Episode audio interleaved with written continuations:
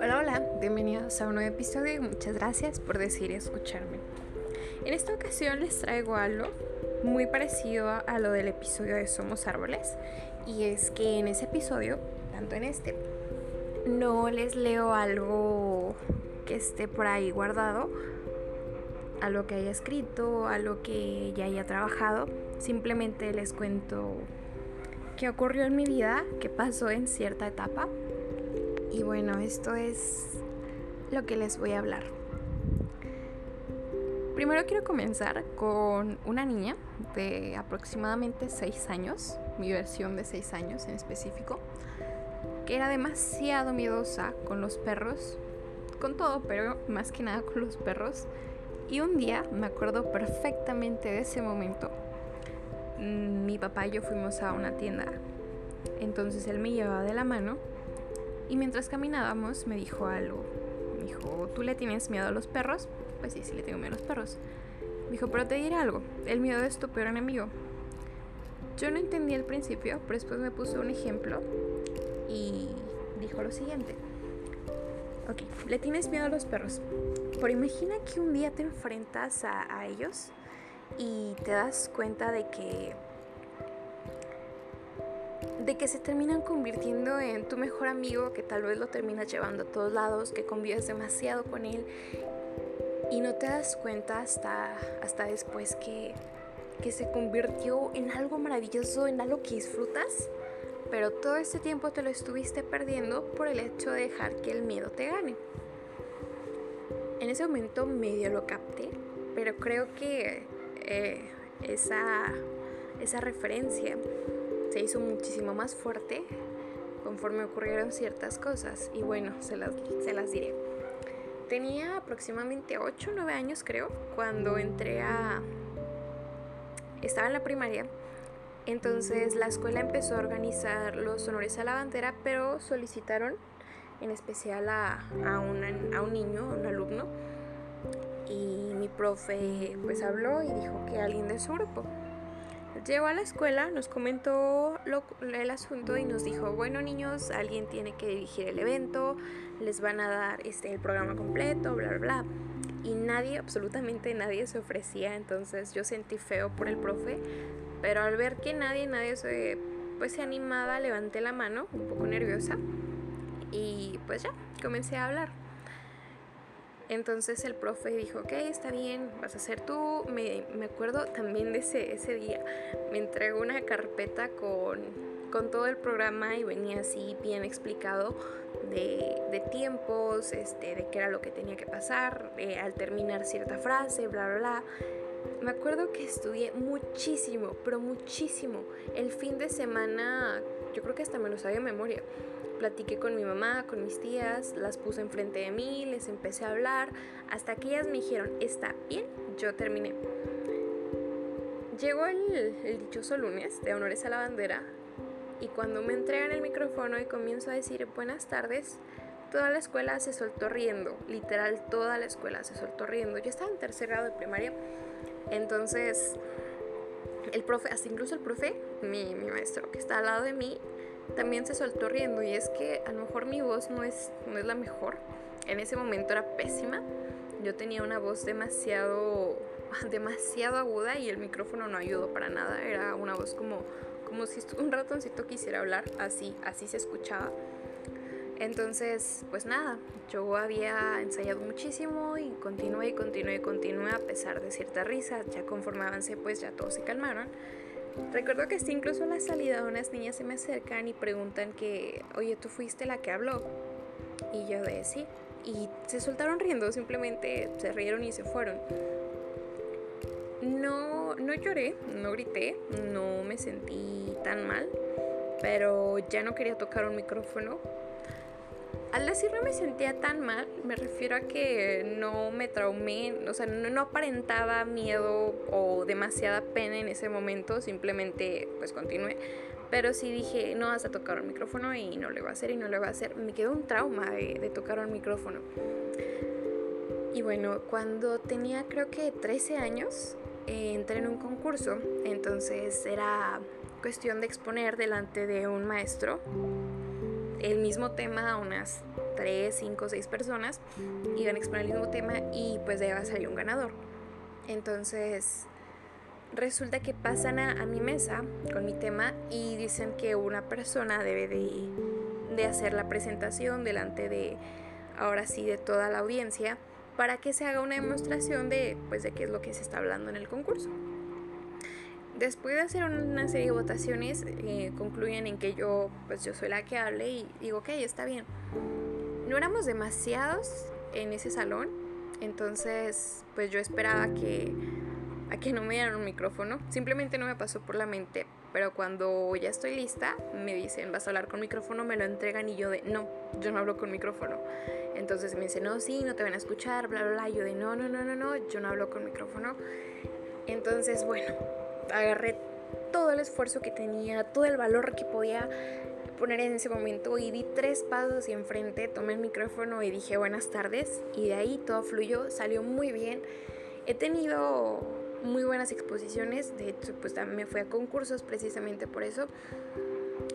Pero a pesar de que hayan muchísimas en las que me haya lucido, yo creo que la mejor fue en ese momento, no por, por, por cómo lo expliqué, sino más bien por porque yo me enfrenté a algo a lo que le tenía muchísimo miedo y era hablar delante de un público con un micrófono en mano. Lo hice, hablé muy bien, puse muy buenos ejemplos y les voy a decir que en efecto gané. Me fue bastante bien, me sentí estupenda. Desde entonces adivinen quién adora y ama hablar en público. Yo adoro, adoro, adoro hablar en público. A lo mejor esto de tomar em, el teléfono y comenzar a grabarles algún episodio es lo más parecido que, puedo hacer en cuarentena a, a, eso que tanto me gusta y que tanto disfruto. Pero sí, yo adoro, adoro, adoro hablar en público. Y fue donde entendí lo, lo de mi padre. Imagina que que todo este tiempo eso te, te, llena, te llena el alma, te llena el alma y, tú le dijiste que no por el hecho de creer que, que podía ocurrir algo malo, entonces te lo perdiste. Yo pude haber tenido más años y más experiencias con el micrófono si hubiera perdido el miedo antes, pero bueno, me siento orgullosa de que lo haya hecho en ese momento. Con el tiempo, pues sí se me prestó la oportunidad, al menos en la secundaria, de, de tomar un micrófono y me sentía genial.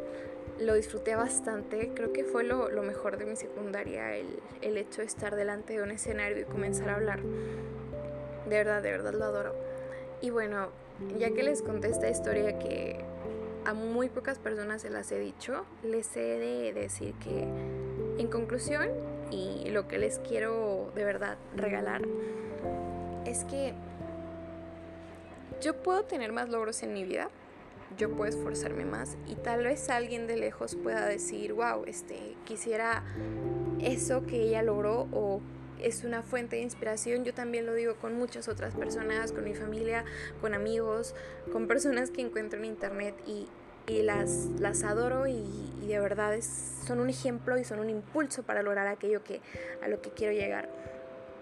Pero si me pongo a pensar y digo, bueno, a lo mejor alguien me puede decir, wow, te admiro por X cosa, yo decir, pues yo me admiro por aquella vez que tenía 13 años y tomé el micrófono y comencé a hablar con una exposición más o menos buena. A pesar de que ya tenido muchísimas que han resultado mejor, yo en definitiva puedo decir que el triunfo más grande que he tenido hasta el momento fue ese. Porque solamente yo conozco que tanto miedo le tenía al micrófono, solamente yo estoy consciente de, de aquello que atravesé, de los miedos que tuve, del esfuerzo que puse para dar esos tres pasos y decir buenas tardes. Solamente yo lo sé. Y aunque ahorita se los platique, ustedes no lo vivieron, entonces no lo van a poder sentir. Ahora imaginen que aquella persona a la que ustedes admiran demasiado y que su impulso les dice lo mismo. Yo, ¿qué te digo? Yo, yo, este, no sé, yo el maratón más grande que me he aventado no es el que todo mundo habla y del que todo mundo publica y del récord que hice, sino fue aquel que tomé de chiquito cuando tenía, no sé, cualquier ejemplo, ¿no? Mi rodilla raspada y aún así puse todo y lo di y lo logré. A lo que voy también es que la versión de 8 años de Carla García logró continuar a pesar de que todos estuvieran riendo y lo hizo porque la versión de ahora que sabe más, que es más madura, que aprendió más, que tiene más capacidad, que está más más enriquecida, no lo puede hacer, no puede lograr, no puede enfrentarse. Porque si la versión de 13 años, con miedo, con vergüenza, con pena, con todo lo peor que se puede haber mezclado en ese momento, tomó el valor y en vez de dar tres pasos para atrás, los dio para enfrente y, y se esforzó y encontró su pasión, ¿qué no va a poder hacer esa misma versión, pero mejorada? Entonces, podemos admirar a quien nosotros queramos, pero nunca vamos a poder tener su vida, no vamos a, saber el gozo del triunfo que ellos experimentan. Y estoy, estoy segura que al igual que yo y al igual que muchos, ustedes también tienen esa versión que en algún momento tuvo algún tropiezo, que en algún momento estuvo atravesando algo horrible. Esa versión mini de ustedes que, que lo logró, que se esforzó, que lo hizo, llegó demasiado lejos. Y si él pudo o ella pudo, que no podrán hacer ustedes, que ya están más preparados. Hay muchas historias así y nosotros no las sabemos. Yo en esta ocasión me estoy abriendo para contarles algo que, que, he vivido y que he experimentado, que, que gracias a ese esfuerzo yo encontré algo que disfruto muchísimo. Ustedes también lo podrán hacer. Uniendo esto con lo que dijo mi padre, el miedo es tu peor enemigo, sí, el miedo es mi peor enemigo. Podemos enfrentarlos y darnos cuenta que, que no se convierten en nuestros enemigos, sino en nuestros aliados, cuando al momento de derrotarlos se convierten en, en una de esas lecciones que cargas por la vida y que, que son solamente tuyas, que te conforman y que te dan energías y que te llenan para, para continuar día a día y lograr lo que estás buscando. El miedo es tu peor enemigo, lo puedes enfrentar, te preparas, armas un plan, inicias y das a la batalla.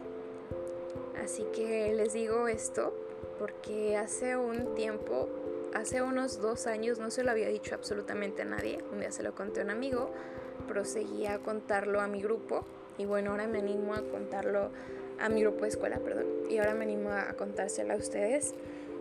El miedo es tu peor enemigo, pero por favor nunca, nunca se conviertan a ustedes mismos en su peor enemigo. Una vez una maestra me contó algo, ya para, para concluir, y se los demostraré. Vean sus manos, vean, tienen cinco dedos. Por cada defecto, porque todos tenemos defecto, imaginen su dedo gordito como, como un defecto, tienes cuatro virtudes. Entonces, prepárate con esas cuatro virtudes, demuéstraselas al mundo y llega muy lejos. Una persona tiene muchísimas cosas buenas en sí antes que, que las malas. Entonces, llévate eso, esfuérzate, vence tus miedos y llega hacia adelante. No te conviertas en tu enemigo, no le hagas caso a esa pequeña parte que te está prohibiendo de, de disfrutar el mundo entero como lo deberías y como de verdad te lo mereces. Y bueno, esto es todo por mi parte. Les agradezco mucho por, por escucharme en esta ocasión. Así que nos vemos el próximo martes con un nuevo episodio. Hasta luego, cuídense.